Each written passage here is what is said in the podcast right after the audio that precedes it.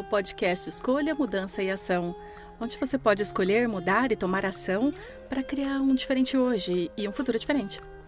Estas são as minhas escolhas de história, mudança e ação, junto com os fenomenais convidados que eu tenho aqui. Desde muito nova, eu sempre desejei criar uma mudança no mundo. O planeta vem sendo uma inspiração constante para mim, e Access Consciousness me mostrou as ferramentas para saber que tudo é possível. E eu continuo escolhendo.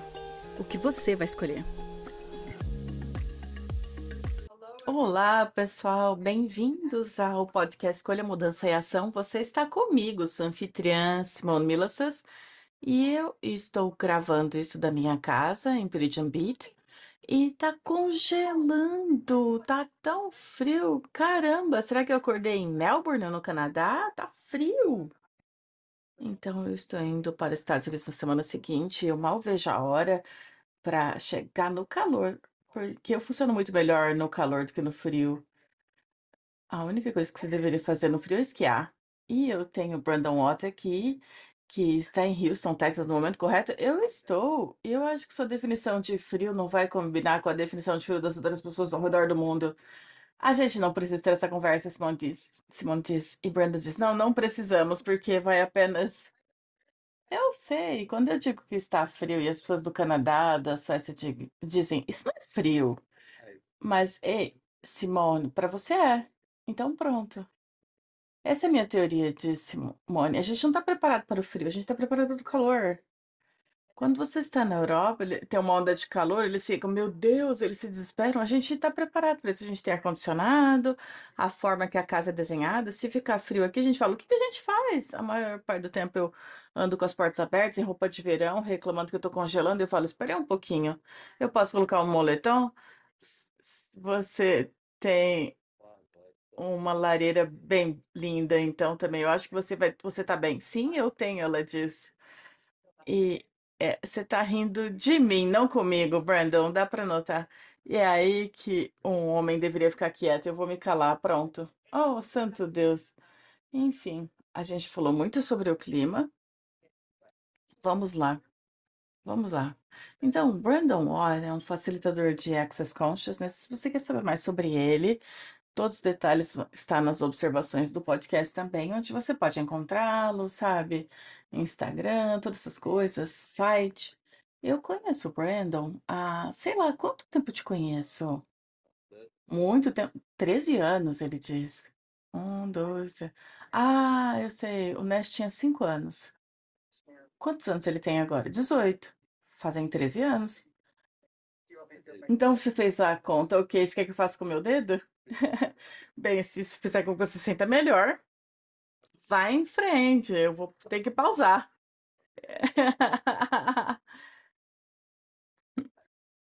Ok, então eu vou dar uma informação aqui para vocês, um pouquinho de histórico. Se você não sabe, você pode acompanhar a gente no YouTube também. Tem- você pode me ver e ver Brandon e as minhas mãos, na verdade, quando, com o que eu fiz. Pois eu vivi com o Brandon por oito anos quando estava num relacionamento e Eu sempre contei com os dedos. E o Brandon dizia: Sério? Você está contando com os dedos? E eu: Sim, eu conto com os meus dedos. Ainda. É, mas chegava uma hora que você vai ficar sem dedos, você só tem 10 dedos. Sim, aí você volta. Na sua cabeça você, ah, isso é 10, e você volta. Faz sentido, ele disse. Nós temos juntos por 13 anos, mas eu nunca vou esquecer dessa história, Brandon, quando eu estava levando o Nash, e Nash é o filho do Brandon, então ele é menteado. Eu estava levando o Nash para a escola e. No caminho da escola, estávamos brincando desse jogo no telefone dele, que era um, um- jogo de, de matemática e eu ganhei. Porque matemática nunca foi meu ponto forte. Eu cheguei em casa e falei pro Brandon, ei, sabe de uma coisa? A gente estava jogando esse aplicativo de matemática e eu ganhei. O Brandon disse, uau, parabéns, então você venceu uma criança de 8 anos. E eu tava tipo, uau, como matar um momento. Mas você estava orgulhosa disso. Sim, ainda venceu, justamente, exatamente. Não importa que ele tinha oito anos, eu venci. Ah, Deus, isso traz tantas memórias dele. Tenta fazê-lo brincar, jogar Banco Imobiliário meia-noite. Posso ir pra cama? Não, ainda estou jogando Banco Imobiliário um pouquinho competitiva. Enfim, estive num relacionamento. Bem, estava num relacionamento juntos por oito anos e.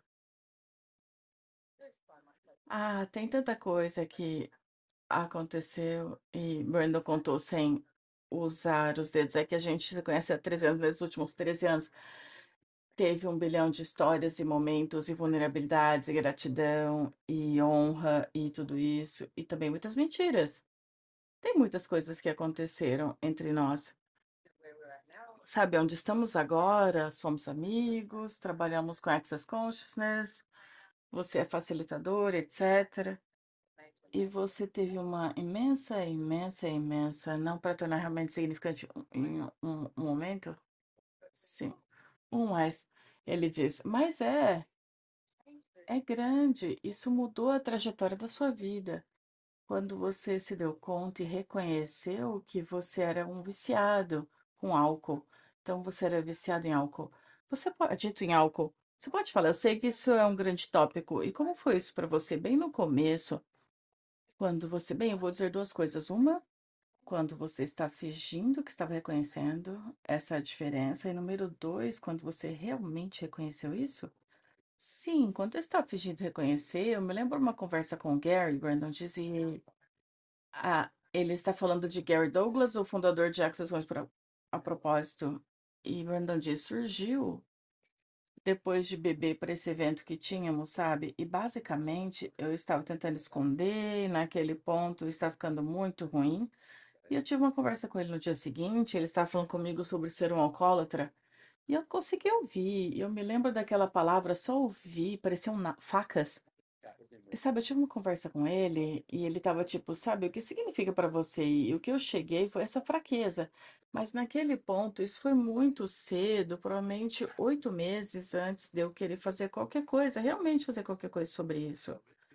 Então, se tornou muito pior daquele ponto em diante, até que efetivamente eu escolhi fazer uma grande mudança, porque tem mui muitas mentiras estavam lá, muitos mais segredos, muito mais esconder, sabe, tentar fazer, me isolar e tentar fazer. Então, tinha essa luta interna comigo mesmo.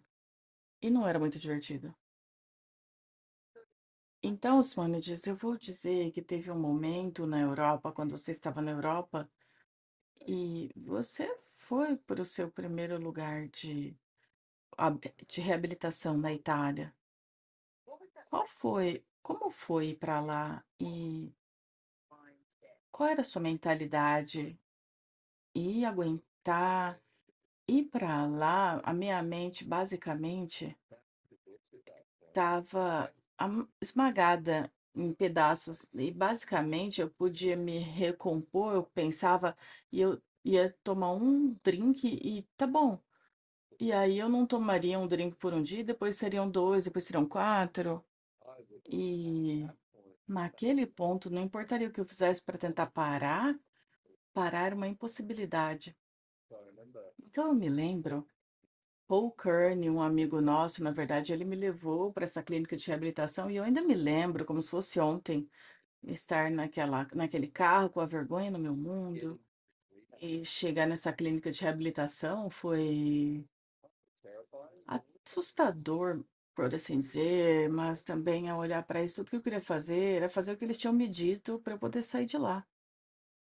Então, você não estava buscando se libertar disso, você estava buscando só fazer o que eles te dissessem para você poder sair e fingir que você tinha criado mudança? Naquele ponto, era tudo pretensão, sabe? Era tudo pensar que eu podia. Veja, uma das coisas que eu fiquei muito bom foi mentir para mim. Mentir para mim num ponto que eu acreditava nisso, sabe? Não era como se, ah, eu estou me caguetando na minha cabeça. Não. Eu vou fazer isso por 2 semanas, e aí eu vou ficar bem, sabe, eu vou lidar com isso, eu vou conseguir a ajuda que eu preciso. Mas quando eu olho para trás agora, para todos esses momentos, eu posso ver que está muito claro. Uau, isso foi interessante, eu nem conseguia ver isso. É como botar uma luz no meu passado todo, onde eu vejo as coisas e tipo, uau, como é que eu não vi isso?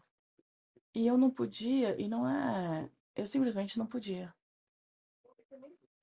Bem, é uma energia interessante também, Brandon, porque estando tão próxima de você também, não é como se eu realmente desejasse ver a verdade também. E é meio como a energia que eu queria falar neste podcast, porque eu vejo as pessoas que, sabe, ou são aditos ou próximos de aditos e todas as mentiras que acompanham isso. E como você lida com isso? E para mim é como, sabe, eu não sabia, você me dizia, eu mesmo de falar com você quando você estava na reabilitação e você me dizia que, sabe, você sairia e tudo ficaria bem, basicamente. Eu queria acreditar que você sairia e tudo ficaria bem. Eu não queria dizer, ei, Brandon, eu acho que isso não é verdade, mas se eu olhasse para isso, eu sabia. Eu sabia que não ficaria bem. E eu sabia, sabe, não tinha esse conforto no seu mundo com a sua escolha. Era um desconforto tão grande, estava tão desconfortável no seu corpo e em tudo que você estava escolhendo que, sabe, isso não pode ser o que é liberdade, isso não pode. Não, Brandon diz. E para mim, naquele ponto, para mim era apenas uma mentira basicamente empilhada em cima da outra. Até que a verdadeira liberdade só, come... só começou para mim realmente no ano passado, quando eu, depois da minha grande recaída, e eu realmente comecei a conseguir ajuda, eu comecei a, poder, a poder desmantelar as mentiras, e esse foi o começo disso. E não foi tipo, ah, encontrar algumas mentiras. Basicamente foi estraçalhar minha realidade inteira para ver o que era verdadeiro ali, realmente. Eu cheguei num ponto. Você pode. O que você disse? Não, vai em frente. Bem, eu cheguei num ponto para mim onde eu não sabia a diferença entre uma mentira e uma verdade. Sabe? E, sabe, nós temos uma ferramenta em Access. O que é uma mentira sempre vai te deixar mais pesado e a verdade sempre vai te deixar mais leve, sempre vai te libertar. E naquele ponto eu tava tipo, eu não tenho confiança suficiente em mim para até mesmo ter isso. Então foi basicamente para mim foi sobre estraçalhar tudo e olhar para cada parte minha e, ok, isso é verdadeiro para mim, isso é verdadeiro para mim. E, sabe, isso tomou muita, tomou muito tempo, muita vulnerabilidade e paciência, eu diria, comigo mesmo. Simone fala, podemos falar? Porque você parou de beber por um tempo, não foi? Sim, sete meses, ele disse. Sete meses. Ok. E aí você teve uma recaída. Eu chamo de minha dança com o diabo. Eu mudei, porque recaída é meio deprimente.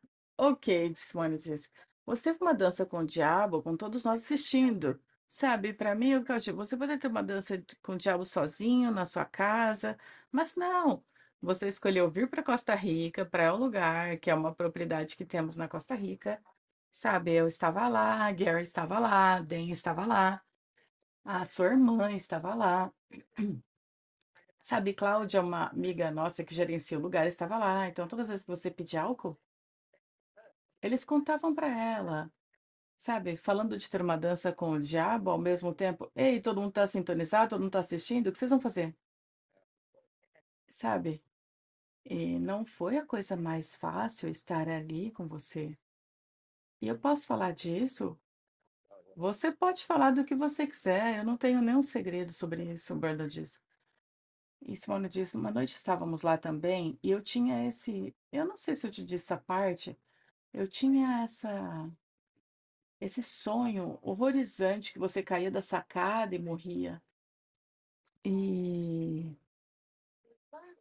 foi tão interessante ficar entre a permissão de escolher o que alguém escolhe, porque a escolha é sua, e aonde você se intromete e diz: Ei, eu posso ajudar ou tal, mas se alguém não pede, e definitivamente você não estava pedindo ajuda naquele estágio, em algum lugar no seu mundo, eu acho que você estava, mas você não estava pedindo verbalmente de modo algum. E eu sabia que você tinha. Eu nem me lembro que droga era. Que droga que nós pegamos no México? Xanax. E era para outra pessoa. Mas você estava com você para dar para essa pessoa, para os pais da pessoa. Uma estupidez fazer isso com um adito. E, enfim, eu sabia que você tinha isso. E eu sabia que você estava indo além do que você geralmente teria feito. E eu me lembro de entrar no seu quarto e fiquei ali no seu quarto e falei: Ei, posso pegar os Xanax com você? E você falou: Não, eu vou ficar como backup. Eu nunca vou esquecer de você estar ali, deitado tão fora. E eu falei, porra, Brandon, que, por que, que você vai manter esse backup? Ele falou, não sei, vou manter de backup. E você pode, por favor, dar para mim? E eu sabia que para mim, eu não vou sair desse quarto até eu levar isso comigo. E você não estava brincando com isso. E eu sentei ali, tentei falar com você, coloquei a mão na sua perna e tentando ca- ficar calma com você, eu pedi de novo e você falou não, eu sentei ali e falei, uau, o que vai fazer com que ele dê para mim? E eventualmente eu te perguntei, eu não se você, não sei se você lembra disso. Eu falei, você pode por favor dar para mim por você, Brandon? Não por mim, por você. E foi naquele momento você olhou para mim e você disse, ok. E daí você foi, pegou e me deu. E eu estou tão grata por ter ido lá e ter escolhido isso, você ter me dado. Eu não tenho certeza se você estaria vivo hoje. E eu vejo que é uma escolha sua também, eu entendo isso. E foi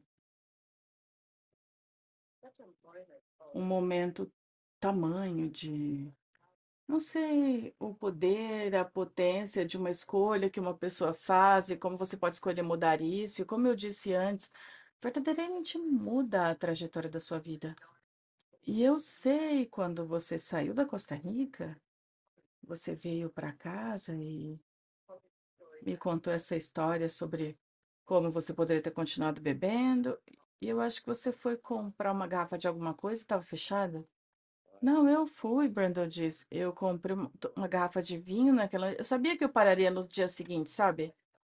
Eu sabia. É igual como você tá de dieta, você come uma pizza na noite anterior. Simone diz, sabe, para um, alco- pra um alcoólatra, sair do álcool, diz Brandon, é uma das coisas mais to- to- torturantes que você vai passar. E, e eu nem posso descrever para alguém que não passou por isso. Mas a insanidade e as coisas que surgem com isso são carregadas. Mas eu me sentaria, eu estava no telefone com essa clínica de reabilitação na Flórida, falando com esse cara, e ele já tinha lidado com alcoólatras na vida inteira. E ele começou a falar, sabia o que estava acontecendo. Basicamente, ele sabia que qualquer coisa que sai da boca de um alcoólatra é basicamente uma mentira. Sim. Mas foi interessante, sabe? Eu tive essa conversa com ele, e na época ia custar mais do que eu podia pagar, e eu falei, sabe de uma coisa? Eu vou pro A, eu vou começar essas reuniões e ver se eu consigo fazer isso sozinho, mas fazer mesmo, sabe? E esse cara, na verdade, me ligou, provavelmente por seis meses, a cada poucos dias, só para ver como eu tava. E, sabe, não. E tem muitas pessoas que, ei, como vai? Você tá ainda sóbrio? Você ainda tá indo? Sem tentar me consertar nem nada, mas só para ver, basicamente, se eu ainda estava vivo e sóbrio. E foi interessante, antes de entrar nesse podcast, eu estava pensando naquele primeiro dia da minha sobriedade, e eu tava tipo, uau. eh, Se eu sequer tivesse tentado chegar onde estou agora, ou tentado imaginar como eu vou chegar lá, ou o que se requer para chegar onde estou agora, eu teria desistido. Você teria tomado um drink? Sim, teria sido muito tempo no futuro para eu olhar e muitas escolhas, um caminho muito grande para passar. Isso teria sido escolha por escolha por escolha, cada, sabe, tem sido a minha pedra fundamental, o meu caminho com isso. De outra forma, teria sido demais. E Simone diz, então naquela noite teve uma garrafa de vinho, tomou uma garrafa de vinho, e eu fui até a loja, fui- enfim, diz Brandon, esse foi o momento, pois eu fui até a loja de bebidas na esquina de onde eu moro. Eu voltei de lá porque eu comprei duas garrafas, sabe? Já que eu já vou ter uma, o que mais uma? E então fui até lá e eles tinham acabado de fechar. E eu tenho um mercado, eu poderia ter ido pro mercado, é só atravessar a rua.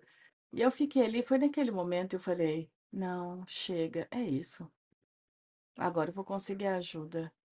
E eu me lembro tão bem daquele momento, pois basicamente foi uma daquelas escolhas onde eu me ensinei, esta é a noite passada, mas você tinha álcool no sistema do organismo.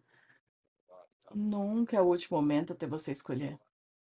Então, me lembro daquele momento, eu fui para casa e E foi isso, sabe? Levantei na manhã seguinte, fui pro AA, fui pra reunião, após reunião, após reunião, após reunião, e aí eu comecei.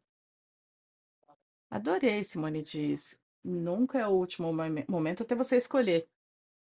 Eu vejo que todos nós temos esse momento quando escolhemos algo diferente, você diz, chega, pra mim já deu. Então, quando você disse qual, com- como foi o primeiro dia no AA para você? Porque isso que eu gostaria, que eu gostaria de chegar também, horrível, inferno. Você, você pediu para falar em uma palavra? Você pode extrapolar, por favor? Foi apenas inferno. Então, sobre o que foi o inferno? Ah, Brandon diz, eu diria toda a dor, a dor no meu mundo, tudo que eu não queria estar presente, tudo que eu usei algo para me safar, feio, fez, vim, eu tô aqui, eu tô aqui para te trazer de volta se você quiser, sabe? E tava tudo lá, eu me lembro da primeira reunião às 11 da manhã, eu apareci lá e as pessoas me dão as boas-vindas e começamos a reunião, eu acho que alguns minutos, sabe? Eles te chamam. Ei, oi, meu nome é Brandon, sou um alcoólatra, sabe? E você compartilha. Então, Simone diz: Esse é meu primeiro dia? Sim, é o meu primeiro dia de sobriedade. E, sabe, todo mundo na sala meio que te dá as boas-vindas e tal, mas para o primeiro mês, eu fui chamada em todas as reuniões que eu estava, e todas as vezes que eu fui chamada, eu sentei e chorei copiosamente, sabe? Simplesmente eu não podia segurar mais. E eu sabia, uma das conversas que eu tive com Gary Douglas nos estágios iniciais foi, ele disse, veja, você vai ter que fazer isso sozinho. E para mim, isso foi assustador, pois para mim, alguém me dá algo, alguma resposta, me mostra alguém. E eu sempre fui bom nisso, eu sempre fui bom em mostrar fraqueza no momento perfeito que alguém tomaria cargo da minha vida. E coisas assim foram coisas que realmente eu comecei a destacar sobre mim, sabe?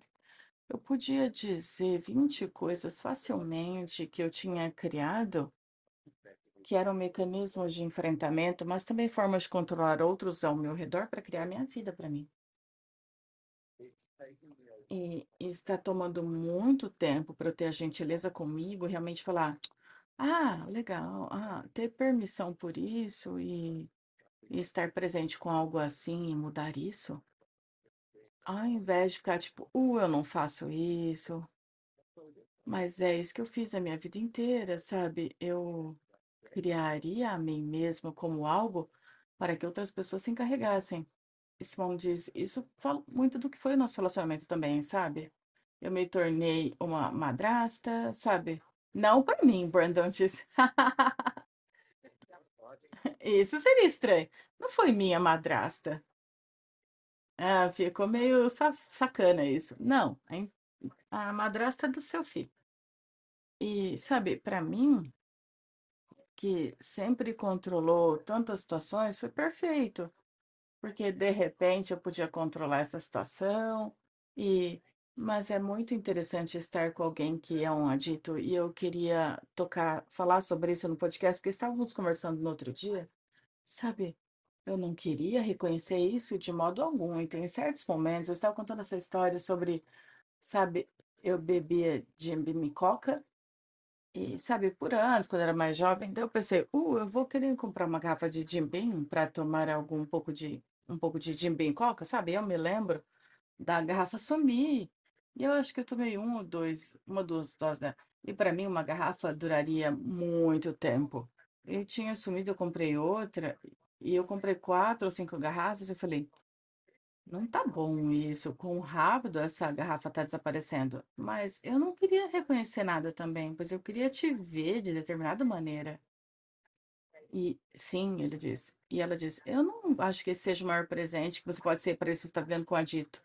Porque eu queria empurrar para baixo do carpete, tanto do tapete, quanto você, tanto quanto você queria. Então você serviu como uma mentira, uma história. E eu fui tão rápida em acreditar na mentira e na história, porque eu queria te ver como eu sabia que você poderia ser, sabe? Ou que você era como eu te vi, mas não perceber todas as outras coisas sobre ser um, um adito. Sim. Brandon disse, e essa coisa que você disse, que você não queria reconhecer, eu acho que você não poderia reconhecer, sabe, naquele momento. E eu acho que todos podemos nos identificar com isso quando você tem uma imagem de alguém, você não consegue ver nada que não combina com essa energia. Então, para mim, eu tinha uma imagem minha, vo- você tinha uma imagem minha, eu tinha uma imagem de você. Então, mas também para um viciado, para um adito e também para um alcoólatra, sabe? Como eu, definitivamente um homem, você é muito bom em te levar as pessoas a verem da forma que ela, que você precisa que elas te vejam. Isso é uma das coisas mais difíceis de reconhecer. Eu escolhi tudo isso. Não foi só apenas, ah, tô no piloto automático, posso colo- culpar tudo no álcool. A coisa mais difícil para mim, e tem sido na minha sobriedade, é reconhecer que eu escolhi tudo isso. Pode não ter sido a partir de um pensamento cognitivo, mas ainda foi uma escolha minha. Sabe, eu estava, na verdade, em outra conversa com Gary Douglas. Eu vou mencioná-lo muito, pois ele diz uma coisa, eu falo, uh, cara, ele fala o universo comigo, mas ele disse, sabe, eu estava conversando com ele sobre receber, isso foi somente algumas semanas atrás, eu falei, sabe de uma coisa? Eu não receberia. E eu estava falando sobre se importar com ele, e ele falou, não é que você não receberia, você não poderia. E quando ele falou, eu falei, oh, nossa, pois mesmo nisso eu estava tentando encontrar uma forma de me fazer errado. Não tinha espaço no meu mundo onde eu poderia receber o presente que ele estava tentando ser na minha vida, quando eu não podia ser aquilo por mim de modo algum. E Simone diz: É por isso então que você não poderia recebê-lo, porque você não estava disposto a ser isso por você primeiro? Sim. Brandon diz sim. E sabe, é como. Eu me lembro, sabe? Eu me lembro no começo, isso aconteceu, eu só fico, fiquei melhor esconder de mim. Aí eu falei, para que que eles estão olhando? Você, Gary, Dan, vocês são loucos de pedra, para quem vocês estão olhando? Eu me lembro de quando eu fui escolhido para facilitar a CLP, e uma coisa que eu vou reconhecer, eu era bom nisso, mas ainda assim, tinha todas essas coisas no meu mundo, sabe? O quê? Para onde vocês estão olhando? E eu estava tentando provar que eu era a pessoa que vocês me viam como sendo, e eu tinha que julgar o que você estava vendo para ser a pessoa que eu julgava, e era essa coisa sem fim, e nunca foi sobre eu ser eu, nunca foi sobre receber, de modo algum. Uau! E algo que você mencionou algumas vezes aqui foi escolher de Simone. Eu gostaria muito de reiterar isso, pois quando o Gary disse essa é a escolha sua você tem que fazer isso sozinho, a maioria das pessoas olharia isso para olharia para isso como algo brusco. E para mim eu sei que quando você passa por tudo isso, sabe, eu falei, ah, o que eu deveria estar fazendo? Porque e o que eu entendo que tem uma liberdade em dizer, ei, essa pessoa que na verdade tem que estar lá por elas, por ela mesma, e elas têm que escolher isso. Ninguém pode fazer escolher nada. Desculpa. Vai em frente. Não, eu só ia dizer também que tem muito se importar e não ter que salvar alguém. Quando você pode tirar ou salvar alguém, o verdadeiro carinho e se importar estaria. Eu tive várias conversas com ele e várias outras pessoas que eu sempre defini me importar como o salvador. Então, quando foi tirado o salvador, é, no momento, não era como se tivesse, nossa, como você se importa comigo. Não, você tá sendo babaca, vai se fuder. Foi o que você pensou quando eu tomei as drogas na Costa Rica?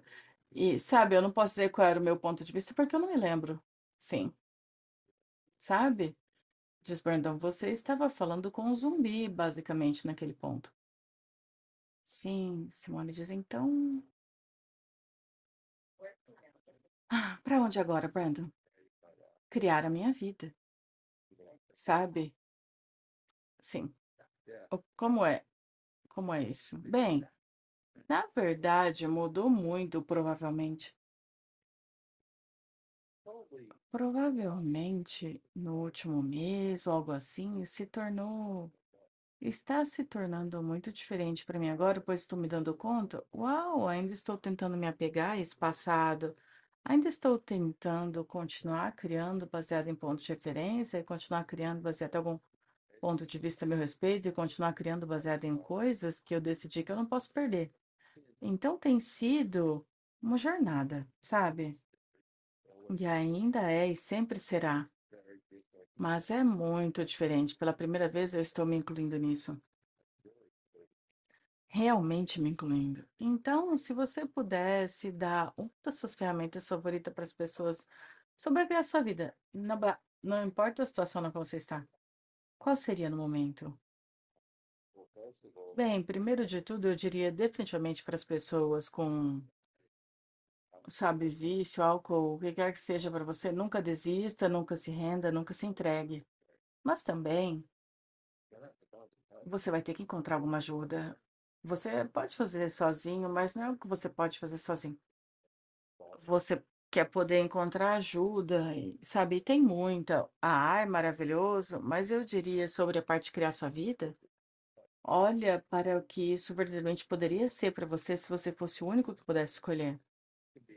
E isso pode ser desconfortável, sabe? O que todo mundo está fazendo, o que todo mundo está escolhendo. E eu comecei a olhar o que eu quero escolher, não o que vai ser bom para Access, não o que vai ser bom para, sabe? Todas as pessoas na minha vida, não o que vai criar boa imagem ou ter uma boa aparência, não. O que eu vim aqui para ser? Sim. O que deixa o meu mundo iluminado, o que me derrete nessa leveza, sabe? Apenas alguém que gosta de si mesmo. E na verdade, isso tem sido o que mudou para mim. Eu comecei a reme- realmente gostar de quem eu sou, pois eu era um babaca completo por um tempo. E é como, sabe, você tem que encontrar o que é esse caminho para você e você tem que ter a coragem. E outra coisa com isso também é reconhecer. E eu sei para mim que se eu, na verdade, outra coisa que Gary Douglas me disse que isso foi alguns anos atrás. E eu estava com dificuldade naquele ponto, e ele disse: Sabe de uma coisa? Se você começar a escolher em direção o que é verdadeiro para você, se você começar a criar uma vida que é verdadeira para você, sua vida decolaria de maneiras que você não poderia imaginar.